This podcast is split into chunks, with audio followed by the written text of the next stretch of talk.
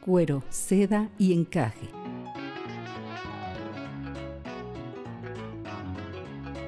Es un diálogo entre mujeres de temas que a todas nos importan, abordados mediante cuentos y relatos comentados.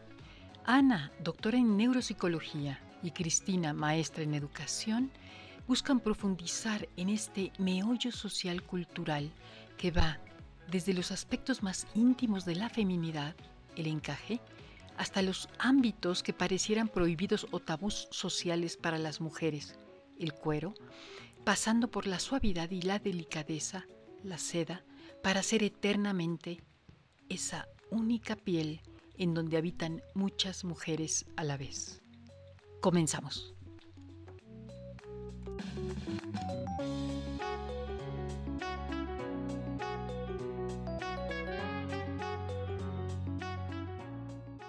Hola, buenos días, buenas tardes. Aquí estamos como cada semana, Ana y Cristina, saludándolas en un episodio más de Cuero, Seda y Encaje, que ¿Sabes cómo se llama el episodio hoy, Ana? No, a ver, dime. Bueno, antes que nada, hola, Cris, ¿cómo estás? hola, hola, buenas. Bien, pues este episodio me parece impresionante. Vamos a dejar una tarea también impresionantemente bonita, pero sentida. el episodio se llama SOS Mamá.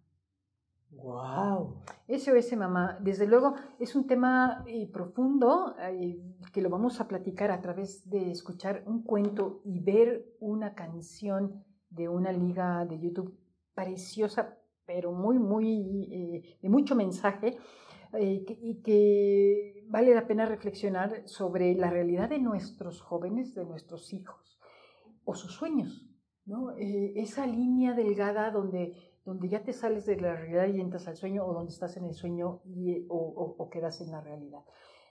Realmente me, parece que es impresionante, el, el, tema es de mucha profundidad, aunque lo vamos a ver en un cuento, pero que va a haber, va a haber que, comentarlo ampliamente, digo yo. ¿no? Suena, suena muy interesante. Así que vamos, vamos a empezar a leer este cuento para que lo podamos comentar. El cuento se llama El ciervo escondido. Es un cuento anónimo chino.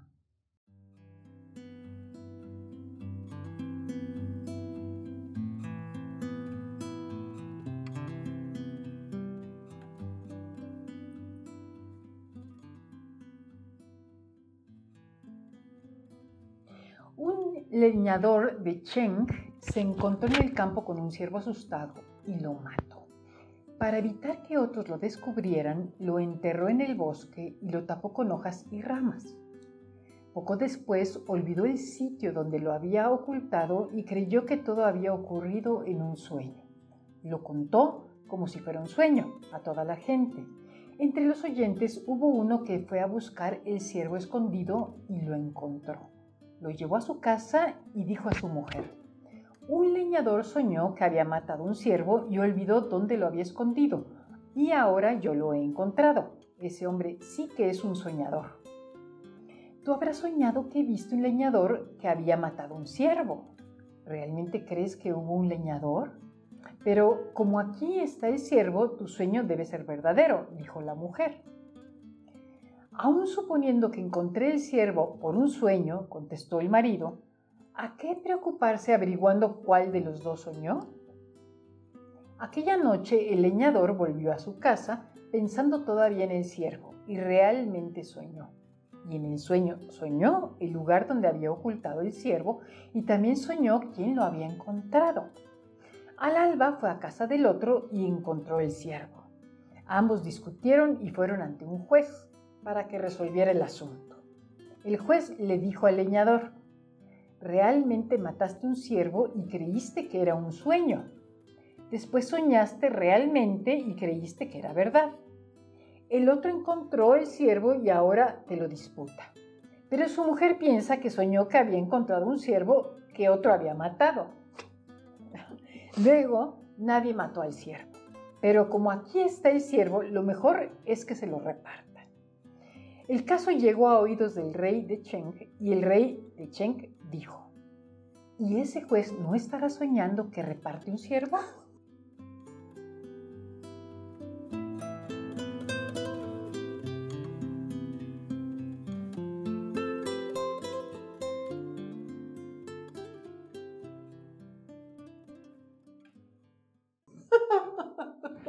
Fin del cuento. Está genial. ¿Qué tal? Genial. ¿Qué tal? Eh, Genial. eh, ¿Sueño o realidad?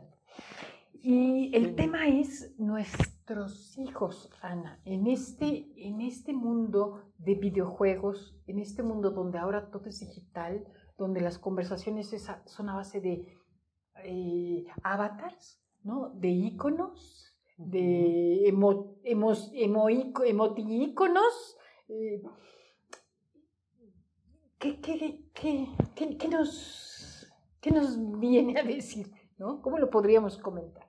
Bueno, primero habría que reconocer que ahorita la, la realidad precisamente de los muchachos eh, puede llevar eh, inmerso precisamente este, este mundo en donde ellos son expuestos a una realidad virtual, ¿no? a realidades eh, imaginarias ¿no?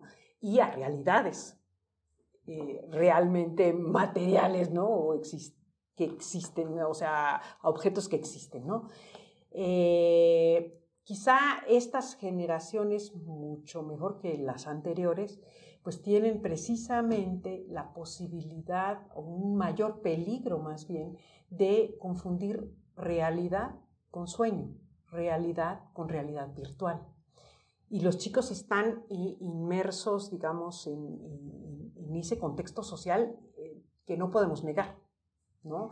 Desde, por ejemplo, la realidad de los videojuegos es uno, a veces la realidad hasta económica a través de los bitcoins, ¿no? Este, más las realidades ficticias que nos inventamos a través de las redes sociales. Las Claro. famosas fake news son realidades que no existen, realidades este, que pueden ser sueños, ¿no? Eh, Oye, eh, eh, a mí me parece un tema complejo en un sentido.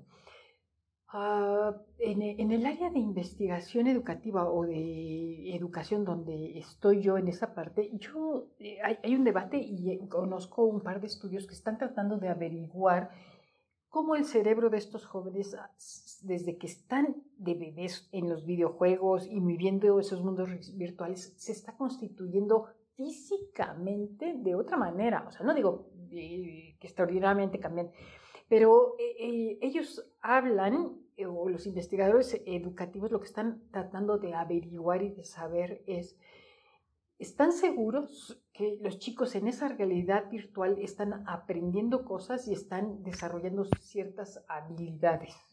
Y están tratando de, un ejemplo es como entran a un juego, la habilidad de ver qué contexto tienen, qué recursos les presenta el juego, qué decisiones deben tomar para seguir adelante, usar o no usar recursos, matar o no matar gente en, el juego. Este, ya no todos los juegos son de violencia, algunos son colaborativos de construcción, sembrar granjas, construir este, ciudades, no todo es matarse, pero finalmente son habilidades o de, virtuales de asociación, de, de uso de recursos y demás. Entonces los investigadores dicen, si, estos, si esos chicos pudieran aplicar esas habilidades en, las, en un trabajo real, ¿no? donde, realmente pudieran eh, desarrollar lo que eh, aparentemente han aprendido ahí, pues estarías hablando de que entonces eh, no tiene que ser tan malo, ¿no?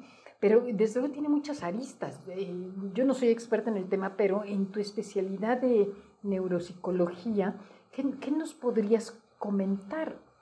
Es que es verdad, o sea, hay, hay ciertas áreas o, funciones, habilidades, digamos, neurocognitivas que se desarrollan a través de estas realidades virtuales ¿no? que se generan. Les da la oportunidad de ver escenarios que de otra manera sería muy difícil que, que pudieran vivir de manera presencial, ¿no? Y además desarrollan eh, ciertas habilidades como capacidad de respuesta, capacidad de resolver determinados problemas, eh, a lo mejor eh, los análisis contextuales son capaces de hacerlos más velozmente, habilidades visoespaciales, ¿no? pero hay otras habilidades que, digamos, en la educación antigua se iban desarrollando y que ahorita, pues de alguna manera se van minimizando, ¿no? Por ejemplo, no necesariamente eh, estos videojuegos y esta realidad que cambia constantemente requiere del muchacho, por ejemplo, una memoria. ¿Por qué? Porque incluso tú lo verás en la, en la docencia claramente, los muchachos ya no, ya no quieren memorizar nada porque cualquier cosa que necesitan, pues lo buscan en el celular o lo buscan en el Google, ¿no? Entonces, bueno, hay habilidades de, de ciertos tipos de memoria que a lo mejor pueden verse eh, pues, eh, perjudicados, digamos a ciertas habilidades de ciertos tipos de atención. Entonces, habrá problemas que resuelvan mejor, pero eh, también es cierto que en esta realidad virtual muchas de las herramientas en las que se entrenan esas habilidades no existen en la realidad. Claro. Entonces llegan a un trabajo en donde, oye, sí, pero tienes que escribir con este lápiz, olvídate, aquí no hay teclado, y el muchacho se frustra completamente, ¿no? Y tendrá todas las habilidades del mundo, pero eh, sus herramientas no fueron desarrolladas en el contexto. Los recursos, claro. Eh, que hay una, ahí te hago un paréntesis, eh, me viene a la memoria la gran diferencia que había o que puede haber entre cuando el juego es un simulador que está simulando una realidad con la que vas a bajar a encontrarte, podrás manejar, a cuando el juego ya no es un simulador y se vuelve una realidad inexistente y, que no vas a poder aplicar. Y que en vez de habilidades está desarrollando superpoderes. ¿no? Entonces, el superpoder. ¿El poder dónde? Pues llega a la oficina y se acaban los superpoderes, ¿no? Y es que yo tenía este, cuatro espadas aquí guardadas y para combatir a mi jefe, ¿no? Pues, pues, pues, pues no, no hay tales superpoderes. Y quizá donde más, más difícil es, va a ser en las interacciones, eh, eh, en, el, en, lo que aprendes a través de interactuar directamente. La parte, la parte social, socioemocional, diría yo, ¿no? Esa, esa, es la que los frustra y, precisamente al final del video, lo, lo, quiero adelantar porque viene un poco, vamos a dejar la liga eh, de, un video, de una canción de un artista que lo, lo mencionamos que toca ese tema, esa parte socioemocional que puede llegar a ser muy frustrante. Porque uno podría decir, a ver, eh, a través de videojuegos, realidad virtual, redes sociales, el muchacho no está solo, está interactuando con todos sus amigos, con todos los familiares. Es verdad que eh, la cantidad de interacciones se pueden incrementar pero eh, ojo, ¿no? O sea, ¿qué tipo de interacciones se dan a la distancia, ¿no? ¿Cuántas cosas eh, nos dice una expresión corporal de una persona, un, gesto, ¿no? Más que eh, imágenes, ¿no? Y no solo eso, sino el manejo de las emociones a distancia o con seres que están del otro lado de la pantalla que, están en el anonimato, que expresan personalidades inexistentes, porque no están necesariamente reflejando su propia personalidad. Mi hijo puede estar tres o cuatro horas en el videojuego y su personalidad, estoy casi absolutamente segura, que es completamente distinta a la que se le presenta a otros niños que juegan con él, con respecto al, al hijo que diaria y cotidianamente vivo yo. A ver, Ana, pero aquí eh, yo quiero darle la vuelta, una gira, una, ¿cómo dice? Vuelta al asunto, de, la vuelta al tema, ¿no? El episodio se llama SOS Mamá. O sea, ¿qué pasa si nos ponemos del lado del chico, porque esta, esta canción de YouTube que les queremos dejar en la liga habla de un chico, ¿no? En donde empieza la canción diciendo, aquí un SOS de un terrícola angustiado. Así empieza, así empieza la canción. Esa postura, e, e, ese SOS mamá, nos dice, que una cosa es lo que nosotros como mamás estamos pensando y otra cosa es ese mundo y esa virtualidad que él no pidió vivir y que le está tocando vivir y, y, que entonces qué, ¿no? Que ahí está, digamos, la otra cara de la moneda. Que es, que es donde a mí me gustaría... Porque profundizar también, porque la otra se ha discutido, ¿no? Ándale, nosotros como adultos siempre estamos criticando, a ver, no haces nada, estás pegado ahí a la, a la, pantalla, estás pegado al celular, ya no interactúas con la familia, ya no estás aprendiendo realmente las cosas, ya nada más las buscas en internet y como quieras las resuelves, ya no lo ves estudiar como lo estudiábamos nosotros horas. Muy fácil criticar, pero ¿cuál es la realidad emocional que ellos están viviendo? ¿no? Entonces, si nos ponemos desde esa perspectiva, pues vuelvo a insistir, las relaciones que están haciendo con otros seres no son reales.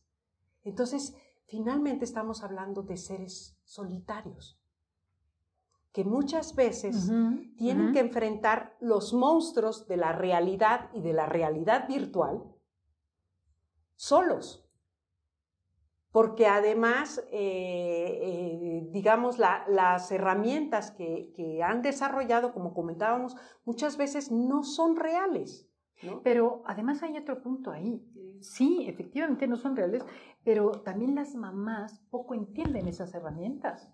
Totalmente. O sea, la mamá, las mamás no se pueden imaginar o no nos podemos imaginar los escenarios complejos y intrincados de esos videojuegos y, de, toda esa tecnología. Entonces, ¿cómo te Como que, como que pienso que aquí no hay culpables o no, no, hay, hay... yo creo que una esfera en donde tenemos que voltear a ver seriamente, ¿no? Es decir, ¿qué está pasando con las emociones y los sentimientos eh, eh, más profundos existenciales del joven. De nuestros hijos. Del joven. O sea, estoy hablando del joven porque el joven ya se da cuenta de. Todavía el niño está, digamos, enajenado en el juego. Pero el muchacho está enajenado en el juego, de repente cierra el juego y se enfrenta a su realidad. Yo quisiera repetir la pregunta. ¿Qué está pasando con las emociones de, de nuestros jóvenes, no? En, este, en estos escenarios, ¿no? Y, bueno, oímos eh, noticias de acoso, de, este, por ejemplo, de bullying, de chicos que incluso llegan hasta el suicidio porque fueron pues abrumados a través de las redes sociales o sencillamente chicos que son incapaces de, de ubicarse en la realidad despegarse del videojuego, despegarse de la realidad que les muestra el videojuego y hemos visto tragedias en donde se creen que están eh, viviendo el videojuego y, matan y ya no distinguen si fue sueño como, como estos labradores o lo soñaron o es realidad. Bueno, digamos que esos son los casos más extremos, ¿no? y que ya, ya, ya están a, a flor de piel, ya los estamos viviendo constantemente. Pero, a ver, este, este niño, por más que yo le controle eh, los accesos a las realidades virtuales, eh, el niño o el joven de alguna manera los accede, quiéralo o no quiéralo la mamá. Entendamos las mamás o no entendamos esa realidad, ¿no? Ahí está. Y eso genera, vuelvo a insistir, en, un, en principio un sentimiento de soledad. Imagínate estos sentimientos, uno de soledad, otro de confusión entre realidad y verdad. ¿Estoy soñando o lo estoy viviendo? ¿Lo viví o lo soñé? Y luego agrégale fenómenos como la pandemia, en donde además tienen que estar aislados de las únicas o escasas posibilidades de interacción con otros seres humanos. Y bueno, y la crudeza del mundo. Pero ¿a dónde vamos con esto? O sea, cuando nosotros decimos SOS mamá, es hacer una invitación, digamos, a la reflexión de que es fácil criticar y decir, es que este muchacho es bueno para nada, no sé qué, y, por qué no ver la forma buscar el otro lado de la moneda, ¿no? O sea, decir, bueno, a ver, no es ellos, no son ellos, no somos nosotros, sino nadie tiene la culpa, pues, eh, o si hay, no, no, es el caso, sino qué, qué está pasando con las emociones y la parte socioemocional de nuestros hijos en esta realidad. ¿Y para qué queremos que, que, yo creo que sería, eh, digamos, como una llamada de atención en términos de volteemos a ver el interior de nuestros hijos, veamos o percibamos, sobre todo con esta agudeza femenina, cómo están viviendo este, esta encrucijada entre la realidad y el sueño. No que hace, sino que siente. Exacto. O sea, yo, yo como mamá, eh, digamos, a flor de piel, con la sensibilidad a flor de piel, acercarme a mi hijo y tratar de percibir a través de sus propias experiencias cómo está viviendo este juego de realidad o sueño. Porque incluso en jóvenes, en que están entrando, por ejemplo, a nivel de la universidad, muchas veces las aspiraciones de lo que ellos creen que van a poder hacer, eh, de lo que creen que ya son capaces de hacer, son sueños. O los escenarios, es que yo voy a llegar a la empresa fulana, a la empresa, y no se están dando cuenta, no leen el periódico, no leen la realidad, no voltean a ver, eh, por ejemplo, en qué mundo van a tener que desarrollarse y trabajar, por ejemplo, y tienen perdida la realidad y los sueños, o sea, oh, confundidos, realidad y sueños. Entonces, bueno, ¿cuál es el papá y el mío de mamá? Primero, percibir.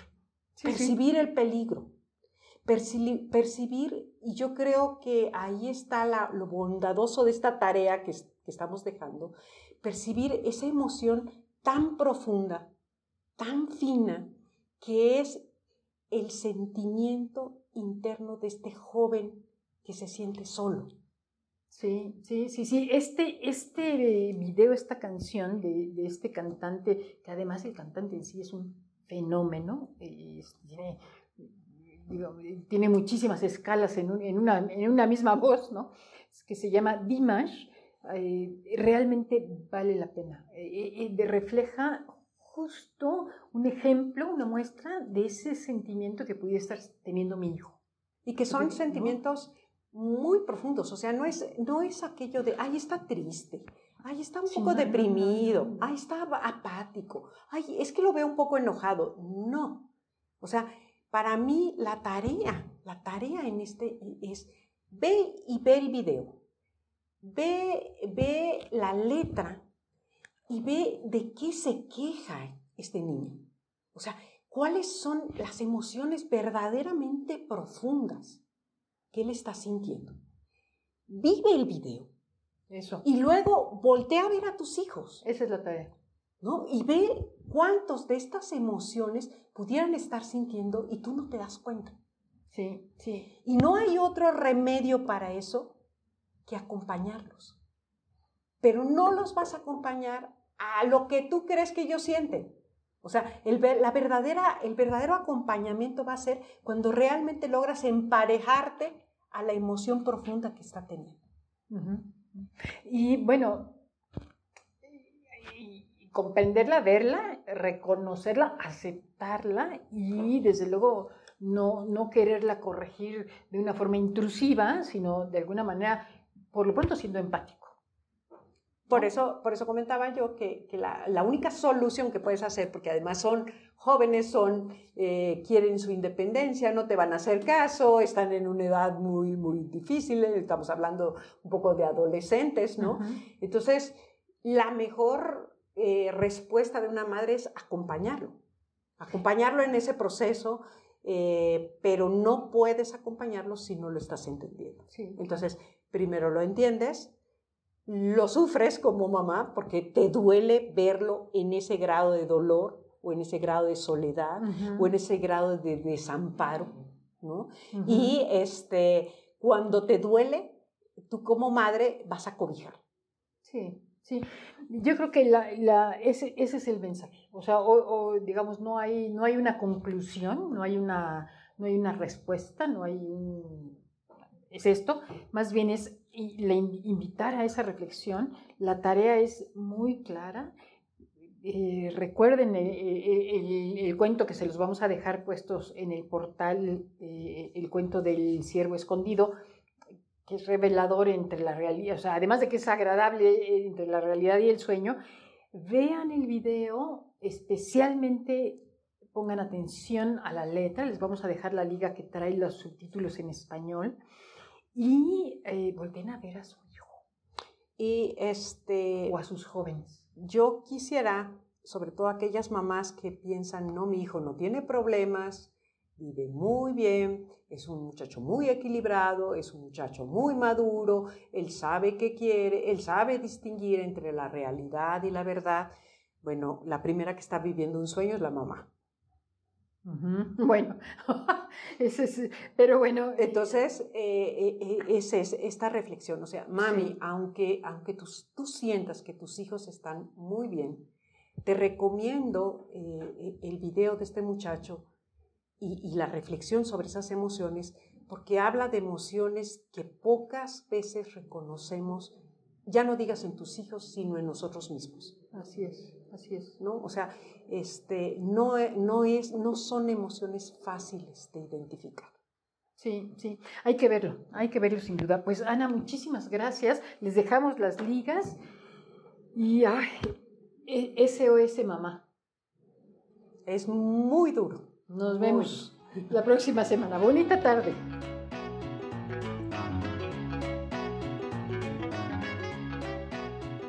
Cuero, seda y encaje